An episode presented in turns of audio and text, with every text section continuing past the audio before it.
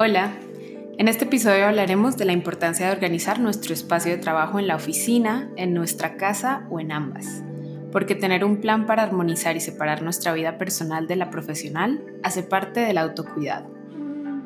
Invitamos a Adriana Lauster, fundadora de adrianalauster.com, especialista en Feng Shui, consultoría de espacios y astrología china.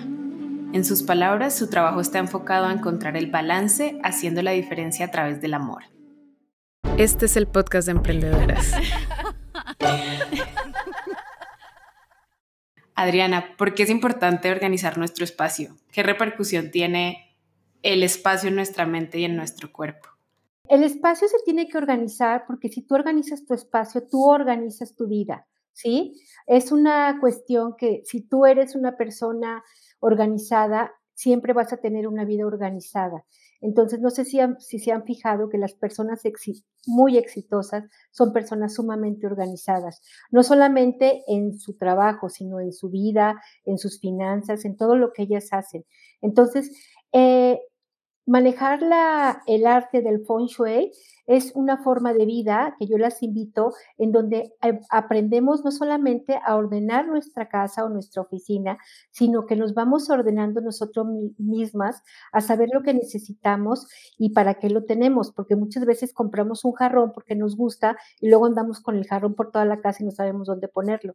Entonces es mejor saber qué necesito para comprarlo y esto hace que tú tengas un orden en tu casa y una disciplina para que seas una persona armoniosa y te sientas contenta en el espacio en que estás. Totalmente. Qué importante y, tú ofreces varios servicios, ¿no? No solamente es, te ayuda a organizar tu espacio, sino también armonizar tu espacio, ¿no? Exacto. Y pues no puedo, no puedo dejar pasar a hablar de lo que pasó en los últimos dos años, ¿no? O sea, muchas de nosotras tuvimos que trabajar desde la casa, eh, en mi caso personal, yo hice todo lo posible por estar cómoda desde mi casa, ¿no? O sea, compré un escritorio, una silla, un estante, pero además de, pues, estas cosas de ergonomía que se podría decir, ¿qué otros aspectos de la organización espacial son importantes? Luz, plantas, olores, no sé. Fíjate que fue un año, fueron dos años muy complicados en donde las personas nos dimos cuenta la importancia de la casa, sí, porque normalmente nos íbamos, o sea, muy temprano nos íbamos y, y, fíjate qué chistoso. Nos íbamos y regresábamos y en los fines de semana nunca estábamos en casa. Siempre buscábamos la forma de salirnos y entonces como que nos, ese encerrón nos ayudó a determinar qué tenemos en casa y cómo podemos vivir en nuestra casa, que realmente es por lo que trabajamos, o sea, Trabajamos para comprar una casa, trabajamos para rentar una casa, para tenerla bonita. Y si nos ponemos a ver, mucho tiempo no estamos en la casa, siempre tratamos de estar fuera de la casa. Entonces, con este encierro, las personas aprendimos a convivir y a volver a amar nuestra casa de otro punto de vista.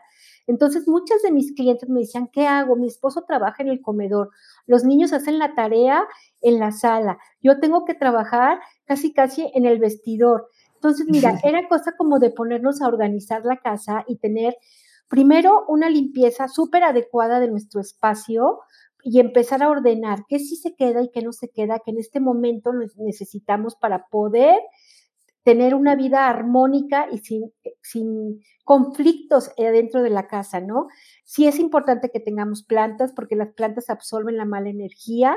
Eh, es importante que tengamos como esa actitud de que, ok, estoy en mi trabajo y estoy contenta porque había gente que no se bañaba, porque se levantaba a trabajar, entonces, y trabajaba y trabajaba y trabajaba y trabajaba y, entonces dices, o sea, no, no se trata de eso, se trata de, ok, o sea, hago mi ritual como lo hacía cuando me iba a la oficina, ¿no? Me baño, me arreglo y de ahí me voy a, a trabajar, ¿no? Desayuno, había gente que desayunaba en las juntas, o sea, efectivo, o sea, de veras, o sea, fue un cambio de paradigma total, total, en donde todo estaba permitido y todo estaba bien visto.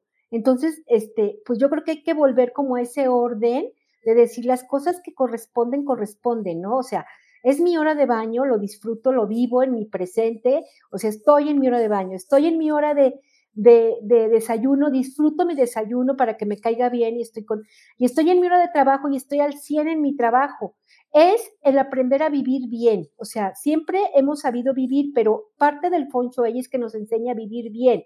¿Por qué vamos a vivir mal si podemos vivir bien? Entonces hay que empezar a vivir bien con nosotros mismos.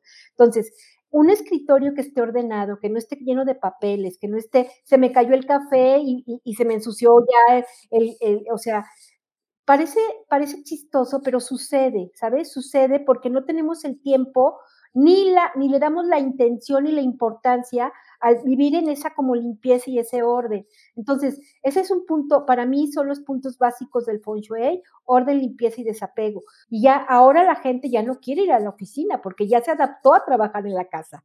Ya le gusta trabajar en la casa, ya las necesidades que tenía de trabajar, ya las ya las sobrepasó, ya las llevó y ya compró la gaveta, ya compró el escritorio, ya tiene su lámpara, ya a lo mejor tiene su planta, ya su oficina, su espacio huele rico, este, está limpio, se siente contento, está bien iluminado, esto está bien, ¿sí? Entonces, pues son cosas que nos está enseñando la vida que tenemos que adaptarnos y que gracias a Dios todos los seres humanos nos adaptamos.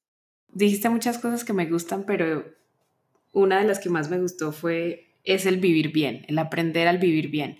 Y parece que es algo secundario, ¿no? O sea, a veces no tenemos tiempo porque estamos trabajando y tenemos que entregar y tenemos que correr y tenemos que hacer esto, pero cuando dices, pues es que hay que aprender a vivir bien y eso tendría que ser una prioridad, pues tiene todo el sentido. Y, y aquí hablaste un poquito de eso, ¿no? Como de comprar las cosas que necesitemos en el momento, ¿no? Las necesidades van cambiando hay gente que ahorita incluso está haciendo trabajo híbrido, ¿no? Trabajas en tu casa, pero vas dos días a la semana a la oficina, entonces también tus necesidades cambian y, tienes que adaptarte a, pues a esas cosas, ¿no? Como lo que vas necesitando. Y aquí te quiero preguntar, ¿cómo, cómo recomendarías tú o qué, qué consejos nos podrías dar para las personas que a lo mejor no quieren gastar mucho dinero y no tienen un presupuesto muy grande, pero quieren empezar como a reorganizar su espacio, ¿no? O sea, ¿Qué cosas pequeñitas podemos empezar a hacer? Para una oficina, primero una silla muy cómoda, por favor, porque están mucho tiempo sentados, ¿sí? Una silla que sea cómoda. Yo les recomiendo una silla que tenga el, este, el respaldo alto, porque en el feng shui se dice que una silla alta nos cubre la, espalda o la cabeza y eso ayuda a evitar traiciones y malos entendidos en, en cualquier cosa, ¿no?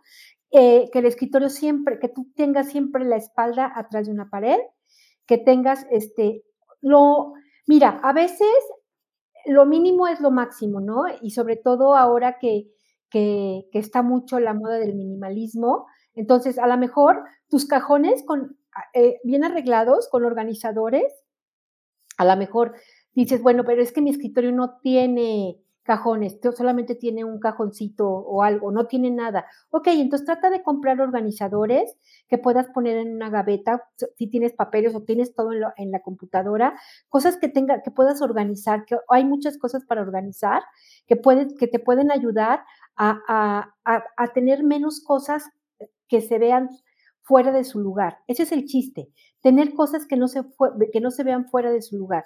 Entonces, yo no conozco sea, si tú me dices, oye, es que en mi casa es imposible porque pues tengo, yo trabajo en el comedor y, y no tengo cómo ponerlo, pues, tenemos que buscar la forma de adaptar ese espacio a tus necesidades actuales.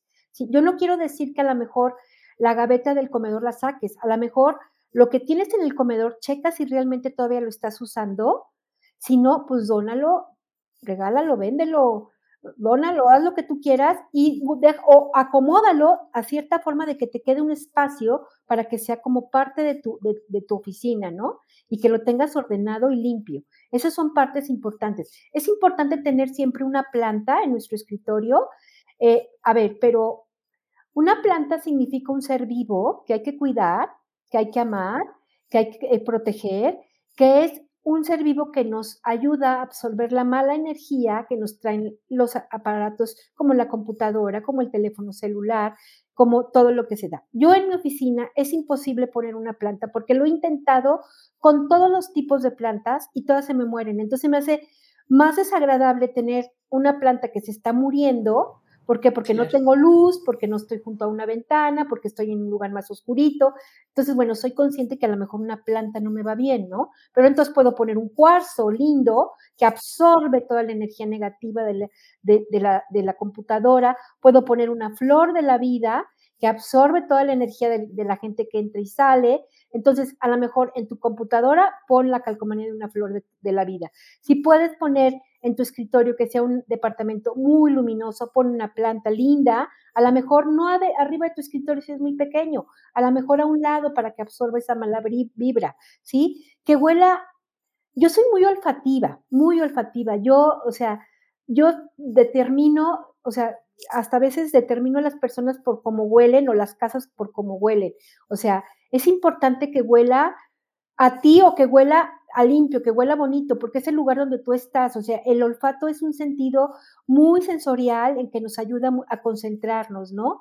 Cuando algo huele mal, te, saca, o sea, cuando algo huele bien, te concentras, o cuando algo dices, ay, qué rico, te tranquilizas. Entonces, sí que huela bonito, compren sus, sus varitas de incienso o compren sus varitas de perfume para su escritorio.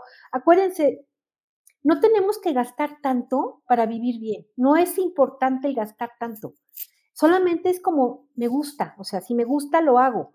O sea, porque hay gente que dice, tengo, o gente que tiene muchas posibilidades económicas y no lo hace, porque no le gusta. Entonces, y gente que no tiene posibilidades, y que dices, qué ordenada, qué limpia, que, o sea, todo se ve bien en su lugar. Entonces, no es cuestión de dinero, es cuestión de actitud de vida que tú lo quieras tener, ¿no? Se trata de que tengas como el espacio ordenado a lo que vas a hacer en el momento, ¿sí? Y que estés contento en el lugar. Si es un lugar frío, pues llévate una cobijita para tus piernas o trata de comprar un este, calentadorcito para que no te, para que no o pon una alfombra en tus pies para que no te destemples. O sea, todo ese tipo de tips que para ti sean cómodos son importantes porque tienes la posibilidad de un lugar que tú puedes hacer a tu modo.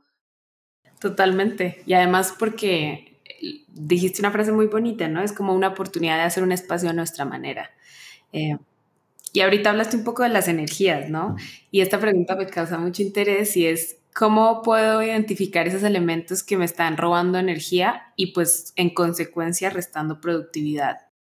Eh, por ejemplo, si tú pones una planta en tu lugar de trabajo, en tu escritorio y se muere, algo está pasando. Puedes tener una geopatía en la tierra, te puedes sentir mal por eso. Si tú estás muy cansada y tú dices, cada vez que me siento, me siento tan cansada, algo está pasando, estás mal, mal ubicada. Si, por ejemplo, tú te enfermas muy seguido, tienes diarreas o te sientes con dolor de cabeza o, o simplemente el simple hecho de decir, yo puedo trabajar en este espacio ocho horas y no me paro, es un buen espacio para que tú trabajes. Pero hay gente que se está parando y parando y parando y parando. Algo le está molestando. Su cuerpo no está acostumbrado. Fíjate, antiguamente los, los, los hombres antiguos buscaban su espacio, sobre todo buscaban su espacio donde se sentían más a gusto. No sé si en la familia de tu abuela o de tu mamá todo el mundo tenía su espacio en la mesa. Entonces, ese es el lugar de fulanita, nadie se, nadie se cambia de lugar, porque ese es el lugar, porque era su lugar para estar contento, o sea, y las sobremesas en las, en la, en las familias antiguas eran larguísimas, porque todo el mundo estaba en su mejor lugar sentado platicando, ¿no? Entonces, hay que buscar, el cuerpo humano va buscando cuál es tu mejor espacio, por eso tenemos unas direcciones favorables y desfavorables, eh, que cada persona la tiene y vas buscando cuál es tu mejor posición, o sea, donde tú, donde tú te digas, aquí estoy contenta, aquí me siento bien. O sea, a veces ponemos el cuarto del bebé divino y el bebé acaba cruzado en la cuna, porque no, o sea, el bebé es tan sensible a la energía que dice, esa energía que tú me acostaste no es para mí, yo me siento mejor aquí, descanso aquí. Y la mamá otra vez lo vuelve a acomodar acá. En vez de buscar la forma de acomodar la cuna, a cómo el bebé se duerme. No, porque se ve bonito así. Entonces, te digo, es como todo un, todo un proceso que por la modernidad y por las prisas hemos dejado de observar.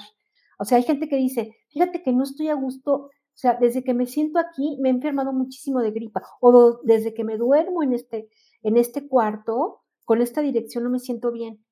Mejor, me gusta más dormirme con los pies, con la cabeza en los pies, entonces tienes una mala dirección, ¿sí? Entonces habrá que arreglar las cosas para que descanses.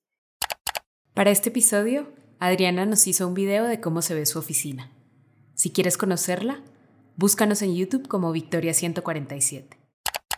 Qué lindo, me gusta mucho lo que dices. Siento que es un, tema muy interesante, ¿no? Es, es, una relación entre escucharnos y estar bien. Al final de eso se trata. Exacto. Y decías el ejemplo de la cuna, que me gusta porque a veces nos empeñamos a no. Es que a mí me gusta así.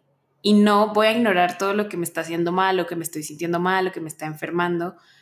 ¿Cómo podemos empezar a, a pues deshacernos y ser más flexibles cuando esos elementos o objetos que nos quitan energía son cosas que amamos y no queremos cambiar, no queremos regalar, no queremos votar. Es un estilo de vida que, cuesta trabajo, ¿eh? Cuesta mucho trabajo, porque cuando tú vas a una casa y dices, yo creo que este, está mal tu bebé en la posición, cámbialo, estás loca. No, pues que se acueste de otra manera, no lo voy a cambiar. Bueno, pues es responsabilidad de cada uno el que quiera sentirse bien. O sea, no podemos, o sea, esta energía te ayuda a que tú te sientas bien y a que aprendas a vivir ordenada, en limpieza y en desapego. O sea, yo no digo que saques todo, yo no digo que te, que, te, que te, que te deshagas de lo, de lo, de lo, de lo que tú más quieres. Yo lo que digo es que es importante, por ejemplo, un caso clásico. Abres tu cajón de tu escritorio y tienes eh, tarjetitas de tus amigas cuando de tu cumpleaños de mucho tiempo. Ok, qué bueno que las tienes, es algo que te hace feliz. Ah, ordénalas, guárdalas en una cajita, amárrales con un listoncito y pon tarjetitas de mis amigas, ¿sí? Estás ordenando, ¿sí? Pero hay cosas que, papeles que tenemos de recibos de luz, de agua, de teléfono, de gas, o sea, no es el lugar para tenerlos, tenemos que tener un archivero para eso. ¿Por qué tienes que tener esa energía de pago, de angustia en tu escritorio que te quita el sueño? O sea, vámonos, en otro lado hay otro lugar para ponerlos. Puedo ponerlo en otro lugar, en otro cajón del archivero, de otro lado, que no me esté esa energía junto a mí.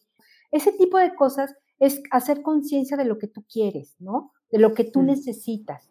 O sea, si yo no duermo, voy a estar de muy mal humor. Y entonces te van a decir, es que así, así me gusta la recámara. A ver, entonces vamos a ver. Si así te gusta tanto la recámara, vamos a buscar la forma de que por una cura, por alguna cosa que podamos poner, por una flor de la vida, por arreglar tu energía de atrás de, la cabecera. Vamos a ver cómo podemos curar el espacio para que te sientas mejor. Genial. Danos un ejemplo de una cura. Por ejemplo, una cura, que tú tengas tu cama con, o sea, con tus pies a, la puerta, ¿no? Esa se llama posición mortuoria, es decir, que te sacan con los pies por delante. Entonces, tú lo que tienes que tener es que tu cama tiene que tener una pared atrás como tu escritorio y tiene que tener una cabecera, que es lo mismo que tener una silla, porque evitas muchísimas traiciones y estás como protegida. Entonces, nunca tú puedes, o sea, abrir la puerta y verla como la cama de frente, tienes que verla como de ladito, o sea, porque no puedes tener, no puedes tener los pies enfilados en la, en la, ¿cómo se llama? En la, en la, puerta. puerta. Ajá. En una, en una oficina. Nunca te pongas, este, por ejemplo, abajo, te decía, abajo de una escalera porque te duele la cabeza.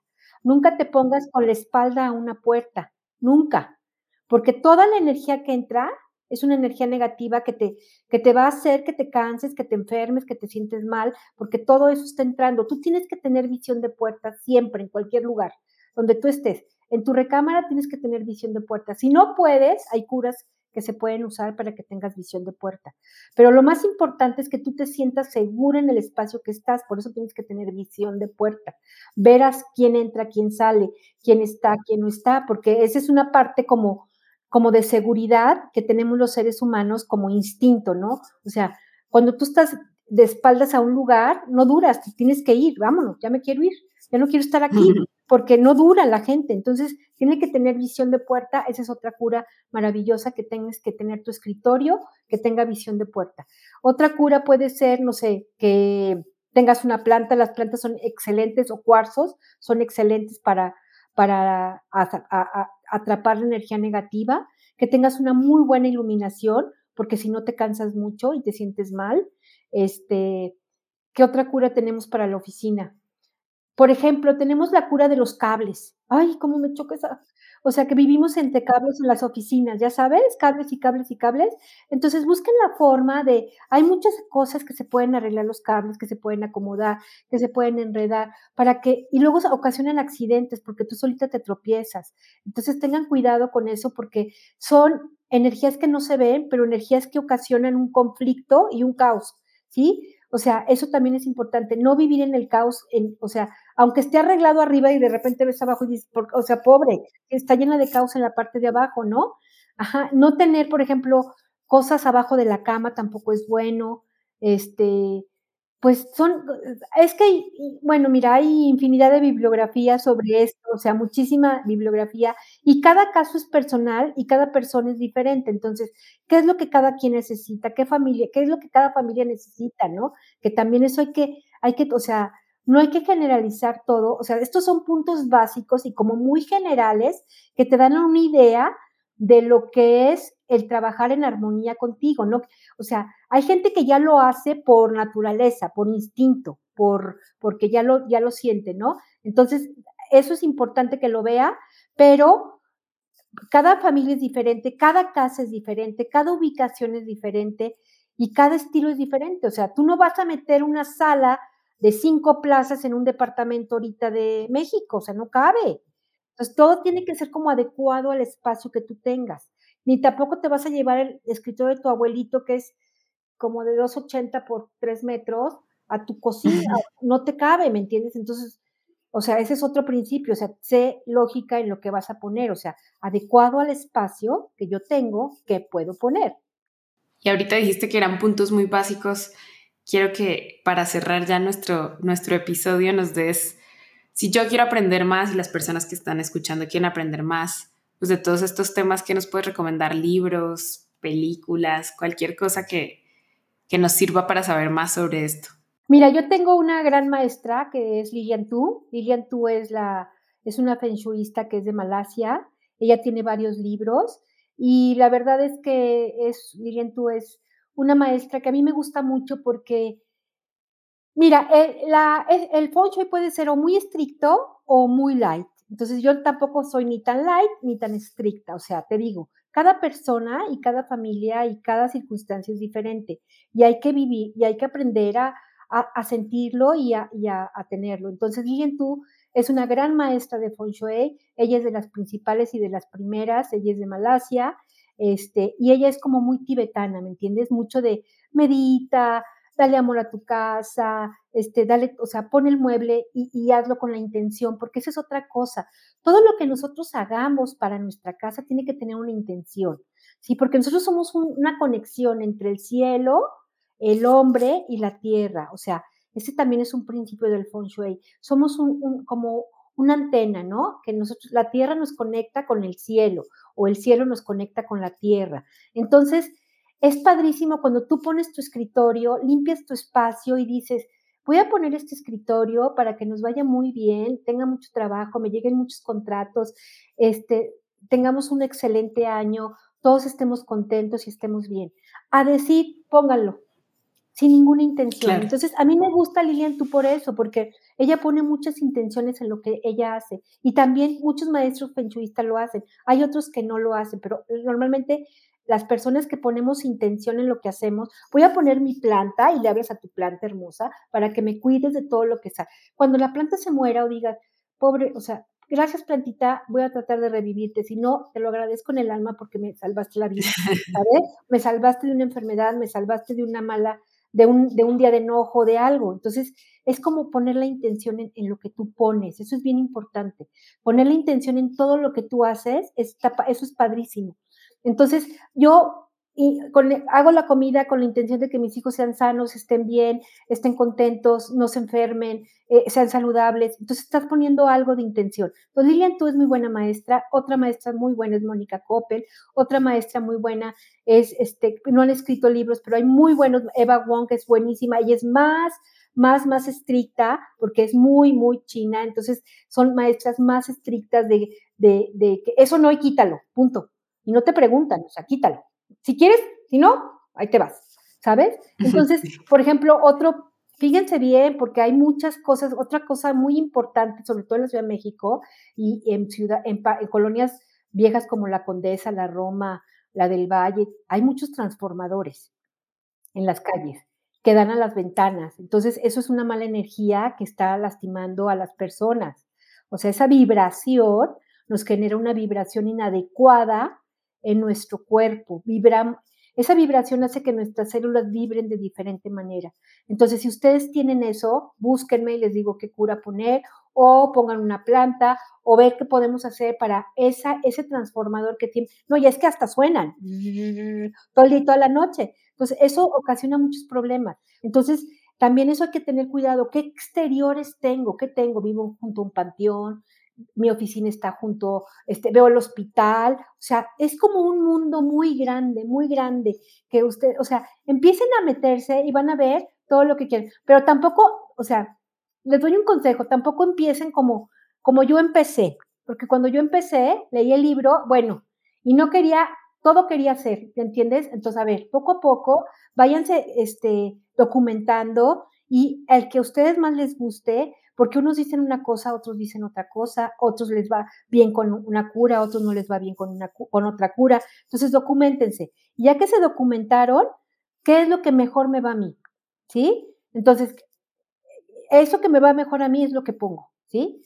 Porque este, si no, se llenan de información y luego son tabús y muchos tabús no funcionan. O sea, lo que es es y, lo, que, y lo que a ti te vibre es también parte, ¿no? Sí, o sea, es parte, o sea, yo duermo, yo dormía perfecto, pero desde que puse eso, duermo fatal. A ver qué pusiste, porque decían que esto me iba a traer dinero, pues no, pero no se pone ahí. O sea, ¿me entiendes? Entonces hay que tener cuidado en eso, porque sí es un mundo, un mundo muy grande. Yo sí les recomiendo, hay muchísima bibliografía sobre Feng hay muchísimos artículos, está como muy de moda ahorita otra vez, porque la gente está en su casa entonces, eh, Lilian Tu es una excelente maestra, Mónica Coppel es otra maestra, Eva Wong es otra maestra. Hay muchísimos maestros nuevos, como este, este niño Yap, es buenísimo también. Entonces, hay muchísimas escuelas. Entonces, vean qué, qué, es lo que ustedes más, o sea, qué es lo que más les, les, les late, o sea, con quién se identifican. Buenísimo, Adriana. Muchas gracias. Yo siempre dejo todas las recomendaciones que nos dan y pues también siempre para las personas que te quieran encontrar, ahí lo van a encontrar. Muchas gracias por tu tiempo. A ti, muchísimas gracias. Y bueno, este, feliz año, que les vaya muy bien y que arreglen su oficina y que la, y la disfruten mucho en, este, en estos días.